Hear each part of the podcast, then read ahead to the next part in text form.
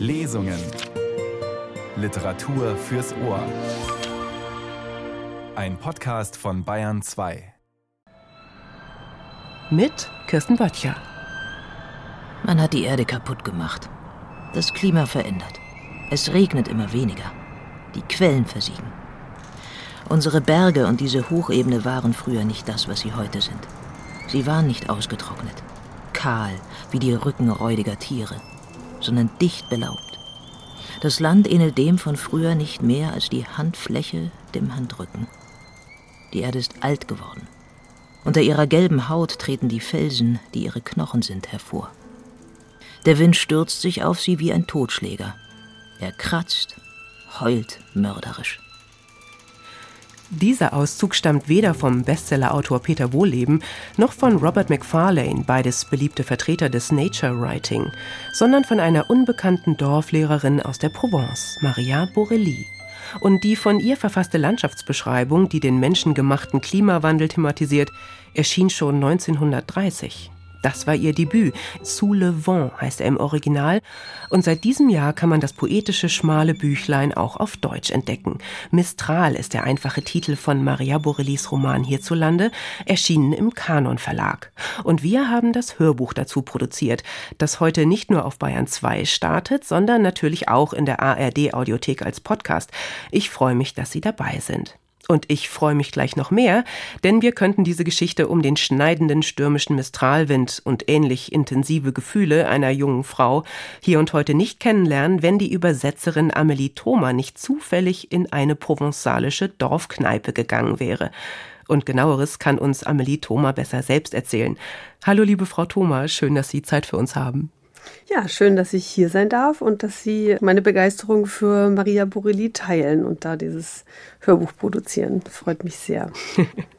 Ihnen verdanken wir also die Wiederentdeckung von Maria Borelli durch glückliche Zufälle eigentlich, oder? Ja, das war wirklich, ja, fast magisch, muss man sagen, die ganze Geschichte im Rückblick. Also ich bin wirklich seit mindestens 20 Jahren in diesem Dorf, eigentlich fast jeden Sommer und allerdings immer mit Familie, meistens am See. Und es ist eben ja nicht in der Kultur Provence, sondern in der, in der französischen Uckermark sozusagen. Also wunderschöne Landschaft, aber äh, wenig Kultur. Und ich hatte nicht damit gerechnet, dass es dort irgendwas Kulturelles zu entdecken gibt. Und dann hat eine Kneipe neu aufgemacht, der einzige Ort, an dem es WLAN gab im Dorf. Und dort gab es dann eben eine kleine Vitrine, die mal nicht voller Lavendelkissen steckte oder Lavendelhonig, sondern wo der kulturell interessierte Kneipier Bücher aus einem kleinen lokalen Verlag ausgestellt hatte. Und weil ich natürlich buchaffin bin, war ich sofort neugierig, äh, habe mir dieses eine Buch gekauft, zu Le Vent. Also man ist auch, wenn man dort ist, weiß man, dass der Wind wirklich eine große Rolle spielt in der Gegend. Und es war aber eben nicht die Ausgabe von dem berühmten Gallimard Verlag, in dem das Buch ursprünglich erschienen war. Deswegen hatte ich mich ehrlich gesagt, also ich hatte jetzt keine großen Erwartungen an den Text. Und ja, dann habe ich ihn aufgeschlagen und gelesen und es hat mich wirklich umgehauen. Und dann habe ich erst diese ganzen anderen Dinge rundherum entdeckt. Also dass die Autorin eben schon mal eine kleine Berühmtheit war, dass sie von André Gide empfohlen wurde, Freundin von Jean Giono und so weiter. Und dann nahm das alles seinen Lauf. Und der Ort, wo sind Sie da genau? Also der Ort heißt Puy-Moisson. unglaublich malerisch, äh, unglaublich naturbelassen, wenig Tourismus, weil es eben auch ein Naturschutzgebiet ist. Und der nächstgrößere Ort ist Moustier, der ist noch ein bisschen bekannt, oder Manosque. Ja, so. Genau, damit man einmal den Namen gehört hat. Und das ist ja auch der Schauplatz dann von dem Roman. Mhm. Und die Autorin, die Maria, wurde ja 1890 geboren in Marseille als Polizistentochter erkrankte mit drei Jahren schon an Kinderlähmung und kam dann zur Erholung zu ihrer Tante nach Aix-en-Provence, wo Maria jahrelang blieb und auch ausgebildet wurde. Mit 19 Jahren trat sie ihre erste Position als Lehrerin an in einem abgelegenen kalten Bergdorf in den Seealpen, glaube ich. Dort lernte sie auch ihren Mann kennen. Ernest Borelli, 1910 läuteten dann die Hochzeitsglocken und der erste Sohn wurde geboren. Und dann kam der Erste Weltkrieg, den Ernest auch überlebte. Im Jahr 1918 wurde das Paar nach Puy-Moisson versetzt, in die Haute-Provence eben, wo milderes Klima herrschte. Und dort blieb ja die Familie 18 Jahre lang. Ein Sohn kam noch dazu. Und das war der Beginn eines neuen Lebens nach dem Trauma des Ersten Weltkriegs für die Familie, oder Frau Thoma? Ja, ganz bestimmt, ganz bestimmt. Also das war sowieso eine Zeit des großen Aufbruchs, muss man sagen. Ne? Also der Zweite Weltkrieg hat ja viele Menschen traumatisiert, die dann auch nach neuen Wegen für die Menschen suchten und neue Dinge ausprobierten. Ich meine, es war die große Zeit der Reformbewegungen und so weiter. Und die beiden haben eben in diesem Dorf gewirkt, indem sie dort als Lehrer an der Dorfschule Reformpädagogik eingeführt haben. Dann also haben die Borellis aber auch, äh, sie wollten sozusagen auch, dass die Schule ein kulturelles Zentrum wird. Die haben, wollten eine Bibliothek einrichten. Sie haben Lesungen veranstaltet, haben dazu die Dorfbewohner eingeladen, aber eben auch AutorInnen, beziehungsweise wahrscheinlich damals eher Autoren. Darunter war eben der damals gerade berühmt werdende Jean Giono, der eben im nahen Manos geboren ist und gelebt hat. Man und, kennt ihn aus äh, der Husar auf dem Dach. Gell? den sie mhm. da sozusagen ins Leben gerufen haben. Die beiden waren auch politisch aktiv, haben sich, waren in der kommunistischen Partei. Maria Borelli hat auch Artikel geschrieben in der Zeitung dann der sozialistischen Partei. Also sie haben wirklich, äh, muss man sagen, ja, ganz auch im Sinne der Zeit versucht, irgendwie einen neuen Anfang zu machen und auch die Welt zu verbessern. Und Jean Giono hat sich auch für die Prosa von Maria Borelli eingesetzt. Das wurde ja dann, glaube ich, auch eben an André Gide weitergereicht, richtig? Genau, genau. Also das äh, Giono und Maria Borelli haben sozusagen beide, ähm, also Maria Borelli hatte schon geschrieben, bevor sie Giono kennenlernte und dann trafen die sich aber eben auch persönlich in diesem Lesekreis und luden eben Jean Giono nach Puimasson ein, der auch sich sehr, sehr eng mit dem Paar befreundete. Und er hat dann als bereits sozusagen in Paris bekannter Literat, hat er Maria Borelli und auch andere Schriftsteller aus diesem kleinen Kreis empfohlen an seine Kontakte in Paris, aber Maria Borelli ist die einzige, die es dann dort eben ja, zu einer Veröffentlichung gebracht hat. Mhm. Eben bei dem damals schon wichtigen Verlag äh, Gallimard.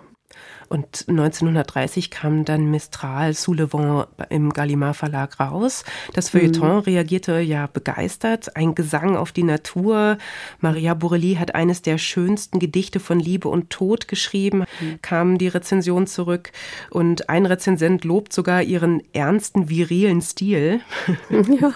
und viele umschreiben sie offenbar als Malerin mit Worten. Und André Gide mhm. schreibt ihr offenbar ähnliches. Ich stehe mhm. vor ihrem Buch wie vor einem Gemälde, an dem ich mich jeder einzelne Pinselstrich so sehr verzaubert, dass mich nicht mehr so kümmert, was es darstellen mag.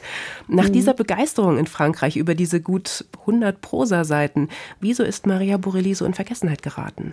Sie war wohl vor allem unglaublich desinteressiert an Ruhm. Also sie wollte Paris, das hat sie alles nicht interessiert. Sie hat alle Einladungen ausgeschlagen. Sie war für Preise nominiert, wollte aber halt nicht nach Paris fahren, weil darum ging es ihr nicht, sondern es ging ihr darum, glaube ich, ein, einen Weg zu finden, wie, wie der Mensch eine gute Gesellschaft entwickeln kann und mit der Natur in Einklang leben kann. Und dafür hatte sie verschiedene Wege. Einer dieser Wege war die Literatur und das Schreiben. Aber sie hat sich sozusagen nicht reinbegeben in diesen Literaturzirkus oder in die Maschinerie. Das war sicher ein Faktor. Dann war sie natürlich körperlich schon auch eingeschränkt durch die Kinderlähmung, von der sie ein steifes Bein zurückbehalten hatte und war wohl auch eine sehr empfindsame Person.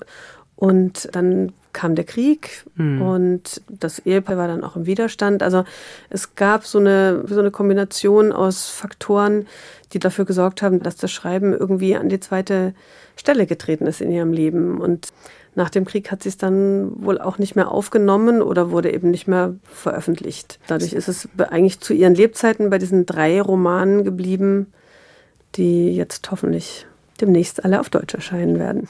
Sie ist dann 1963 gestorben. Mhm. Wurde denn jetzt dieser Roman Soulevant jemals ins Deutsche äh, übertragen? Ja, der wurde, also drei ihrer Werke, die drei, die zu ihren Lebzeiten erschienen sind, wurden alle drei übersetzt von Walter Gerold, Gerold Carders. Mhm. Und ich hatte es eben bei der Lektüre dieser antiquarisch erstandenen Übersetzung so empfunden, dass das nicht dem Text entspricht, den ich im Original gelesen hatte. Ähm, also ich fand es schwülstiger, ich fand es weniger modern. Und deswegen habe ich gedacht, das müsste man nochmal neu machen. Ich habe jetzt ganz schmählich den Inhalt des Büchleins bislang vernachlässigt. Ich könnte jetzt ganz platt sagen, es geht um enttäuschte Liebe und das Wetter. Aber da merkt man, ähm, wie weit Worte und Literatur voneinander entfernt sein können. Was erzählt uns denn Maria Borelli in Mistral? Sie wurde ja gern als Malerin mit Worten bezeichnet. Welches Bild oder Bilder malt sie denn für diesen Roman? Ja, da halte ich es ganz mit André Gide, den es nicht so sehr interessiert, was gemalt ist. Also ich glaube, sie befasst sich mit zwei großen Themen ihrer Zeit in dem Buch, nämlich der radikalen Transformation der bäuerlichen in eine technische, industrialisierte Welt und der Stellung der Frau. Und sie ist aber sehr geprägt eigentlich von der Antike in einer gewissen Weise. Das heißt, in dieser bäuerlichen Welt siedelt sie eine Geschichte an, ja, die, die eine fast antike Tragweite hat. Nämlich, es gibt eine sehr interessante Analyse dazu, die sagt, ihr Vater pflügt den Boden um, um mehr Gewinn zu machen und verliert deswegen seine Tochter. Das ist sozusagen eine Art, wie man es lesen kann. Mhm. Die andere Art, wie man es lesen kann, ist, da ist eine junge Frau, die eigentlich erblüht und sich selbst erfährt in so einem frühen Moment sehr romantischer Liebe und die Lust bekommt auf Freiheit und auf Selbstentfaltung und dass ihr aber die Gesellschaft jetzt ohne Brutalität, sondern einfach durch die bestehenden extrem eng gefassten Regeln komplett verwehrt. Und im Grunde ist es für mich die Geschichte eines freien Geistes, der an seinem Gefängnis zerbricht so die innere Transformation der Marie von einem einer sorglosen, blühenden jungen Frau, ja, in eigentlich in eine Frau, die ihren Lebensmut verloren hat. Mhm. Und zwar einfach aufgrund ihrer Empfindsamkeit und der äußeren Zwänge. Das finde ich unglaublich stark und unglaublich zeitlos. Ein Protagonist ist ja auch die Titelfigur sozusagen, der. Mistral, der kalte, trockene und manchmal grausam anschwellende Fallwind in der Provence, der, wie wir ja im Anfangszitat schon gehört haben, kratzt und schneidet und mörderisch heult, der die Landschaft formt nach seiner Bewegung, wie Stöße mit dem Hobel, meint man, hastig wütend ein Starrsinn, der die Erde bis auf die Knochen abraspeln zu wollen, heißt es so schön und bildstark in ihrem Roman. Und diese Landschaft hat sich nicht nur durch den Mistral verändert, sondern eben auch durch uns Menschen, die ja den Ackerbau maschinisieren. Und mit diesem menschengemachten Klimawandel, mit dieser Kritik daran oder mit dieser Bewusstmachung trifft ja die Reformpädagogin Maria Borelli doch heute wieder einen Nerv, nicht wahr? Ja, ja, auf jeden Fall. Also äh, das war auch mit einer der Gründe, weshalb ich dachte, dass man diesen Roman wirklich heute auch noch lesen kann.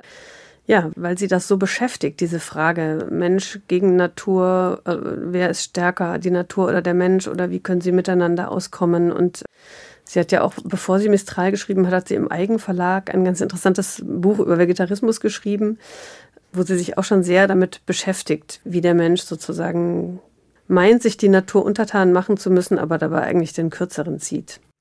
Und jetzt lassen wir uns endlich durchwehen von Maria Borellis erdverbundenem Windgemälde und hören einen Ausschnitt aus Amelie Thomas Wiederentdeckung und Neuübersetzung Mistral. Katja Bürkle hat in der Regie von Irene Schuck für uns den Roman gelesen. Es goss wie aus Kübeln. Der Regen prasselte, trommelte wie Dreschflegel auf die Häuser, troff zornig von den Scheiben. Der Wind versuchte die Läden abzureißen. Die Norin hockte am Boden und wischte das Wasser auf, das durch die Fensterritzen hereinlief und unter dem Tisch eine Pfütze gebildet hatte. Der Wind stieß weiter mit zusammengepressten Zähnen seinen langen, gequälten Schrei aus, den das Klatschen der Wasserladungen wie Ohrfeigen unterbrach. Verstehe einer diesen Levante. Er ist schlimmer als der Mistral. Ja, bestätigte die Norin seufzend, und er wird stärker. Sie seufzten alle, wie verlorene Seelen. Die Marie und die Lys, die sich am Ofen trockneten, weil das Unwetter sie auf dem Heimweg erwischt hatte, sagten gleichzeitig Zum Glück sind wir mit den Oliven fertig geworden. Der Coston kommt in Sonntagskleidern aus dem Schlafzimmer. Er ist ohne einen trockenen Faden am Leib vom Feld zurückgekehrt und musste sich umziehen. Der Wind übertönt die Worte. Obwohl es erst zwei Uhr ist, verrammeln sie die Läden und machen Licht. Mit der Kerze. Denn die Marie stellt fest, dass die Lampe trocken ist, die Petroleumflasche leer. Der Atem des Hauses zieht den kleinen, leichten Körper der Flamme lang, beugt ihn und drückt ihn nieder. Das Haus ist noch immer voller Windgeräusche. In der Stiege, der Küche, der oberen Etage rufen und antworten sich die Stimmen mit ihrem unterschiedlichen Timbre, ihren verschiedenen Klagen. Es ist, als strömten unsichtbare Gestalten zusammen, mit Schluchzern, Ächzen, langen unterdrückten Schreien, Seufzern, als strömten sie zusammen und umklammerten einander in einer verschlungenen Schmerzensgruppe. Dieser Wind. Man könnte grad meinen, es wäre ein Toter im Haus. Der Schnee der Alpen glitzert unter einer schwachen Sonne. Die Hochtäler sind voll lavendelblauer Schatten. Coston spannt den Schwarzen vor den Wagen. Während er das Geschirr festzurrt, hört er nicht auf, leise mit ihm zu sprechen. Die Fien streckt sich, um die warmen, zarten Nüstern zu berühren, aus denen in regelmäßigen Abständen der heiße Atem quillt. Die Augen des Schwarzen reden, fließen über vor Sanftheit. Er ist sechs Jahre alt und hat einen weißen Stern mitten auf der Stirn. Die Marie hilft, die Säcke mit Oliven aufzuladen. Sie hat sich neben ihren Vater gesetzt, vorn auf den Wagen. Das Korn gedeiht, glänzt in den Furchen.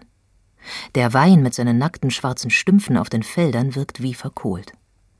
In die kristallklare Luft über den Kronen recken die Mandelbäume ihre dichte Schar gerader junger Triebe, rötlich, prall vor dicken Knospen, die bereit sind aufzubrechen. Den Kopf eingezogen zündet sich der Coston in der Jacke seine Pfeife an.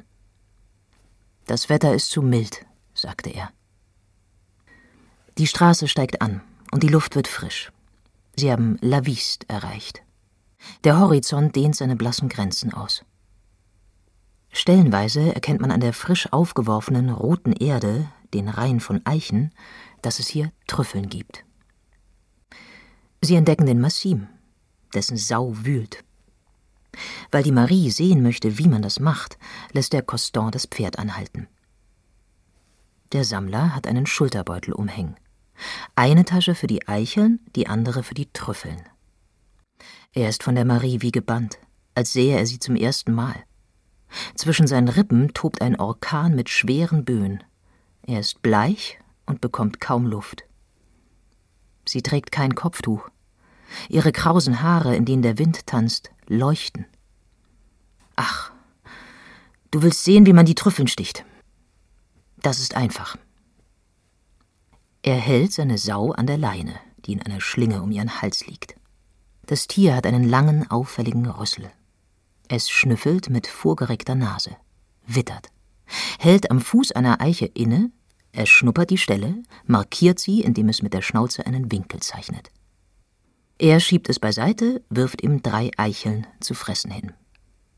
Mit dem Abstechstahl dringt er an der Spitze des markierten Winkels langsam in die Erde ein, drückt den Stiel herunter und löst so einen großen Klumpen, der aufbricht.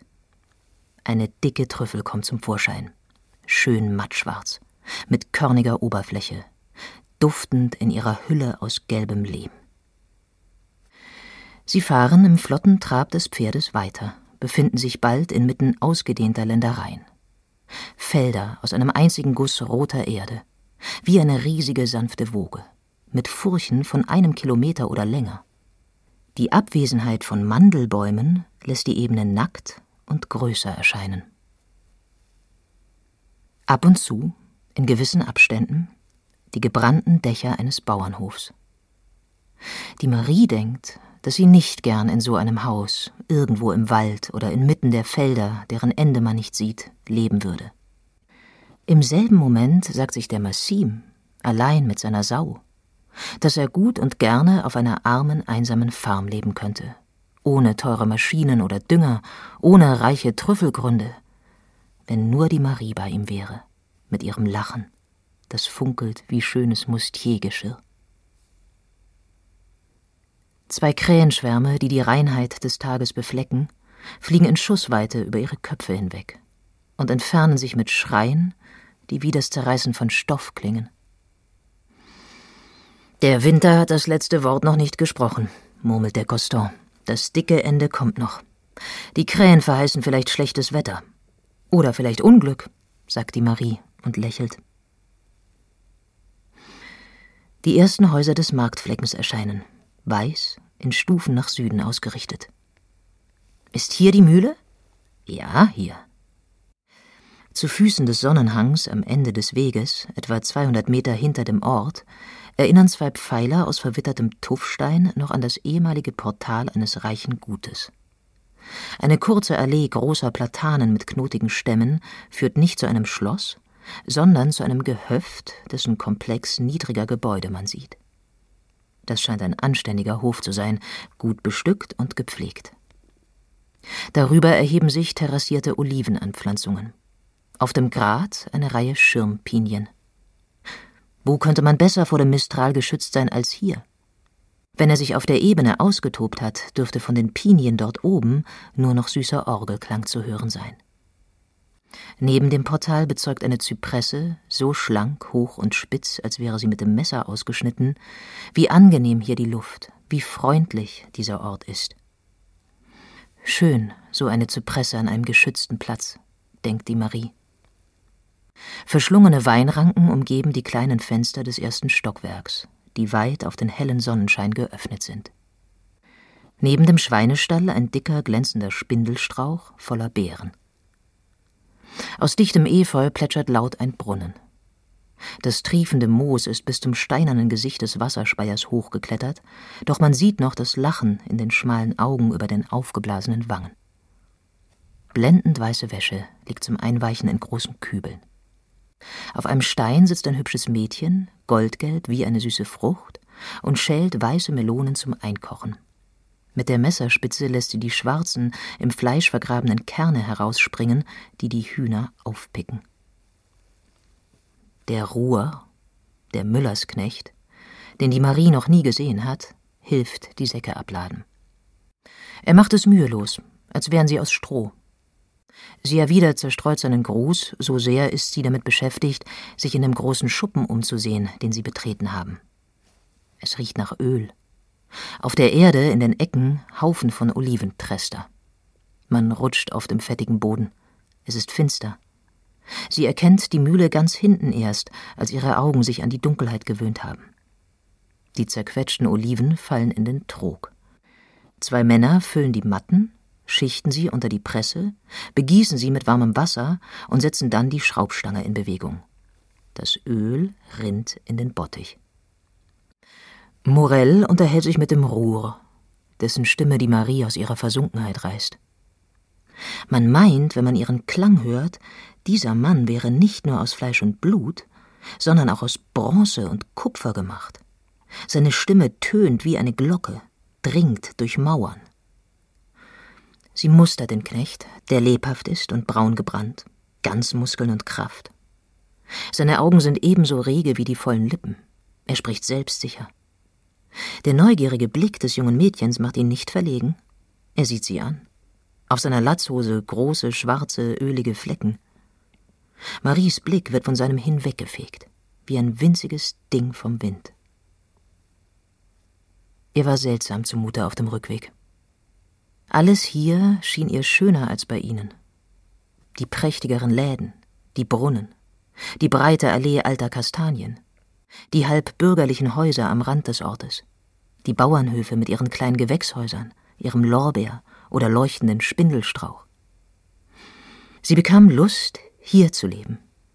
Und sie sagte sich, dass der Name dieses Dorfes, Val Sol, warm und hell, pulsierend vor Licht, ein schöner Name war.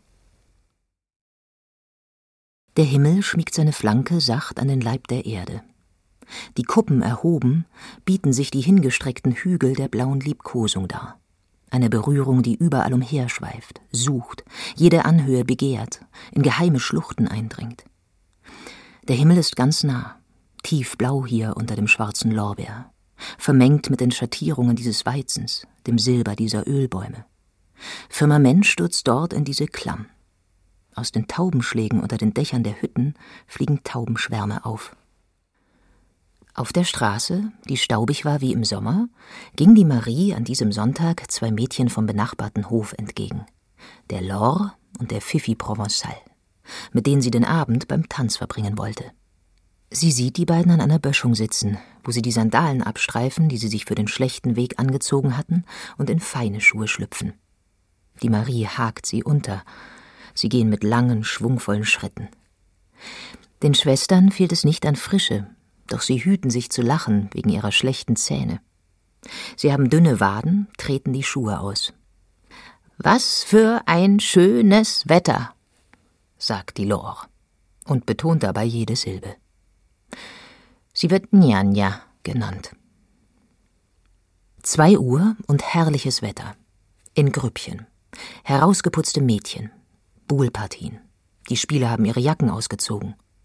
Sauber geschrubbte Kinder, proper wie Tauben, rennen über den Platz. Sie wollen zusehen, wie die Lämmer gewogen werden.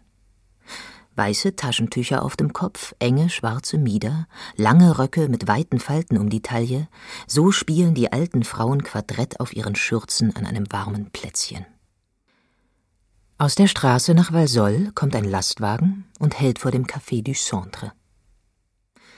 Als die Marie mit ihren Freundinnen das Lokal betritt, findet sie sich dem Olivier Ruhr gegenüber, der Korbflaschen ablädt. Ihr wird plötzlich ganz flau.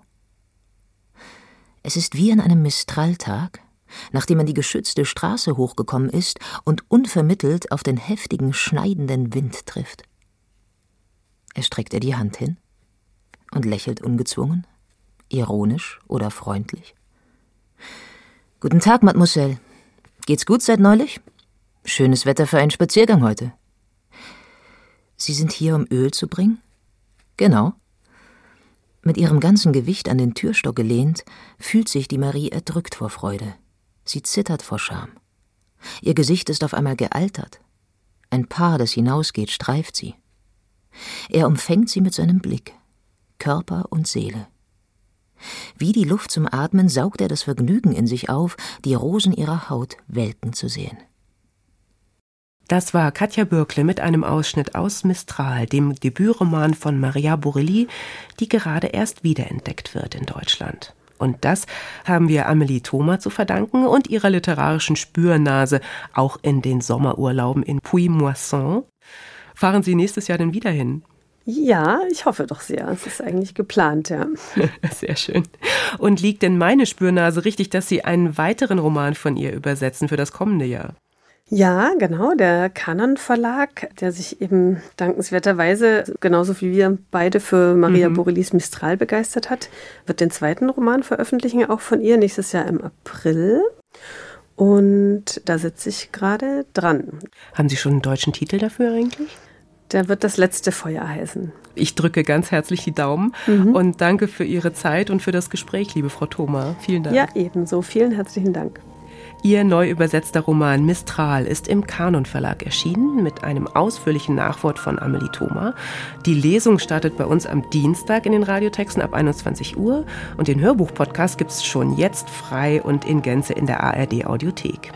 In diesem Sinne wünsche ich, Kirsten Böttcher, Ihnen einen sturmfreien Sonntag und hoffe auf bald.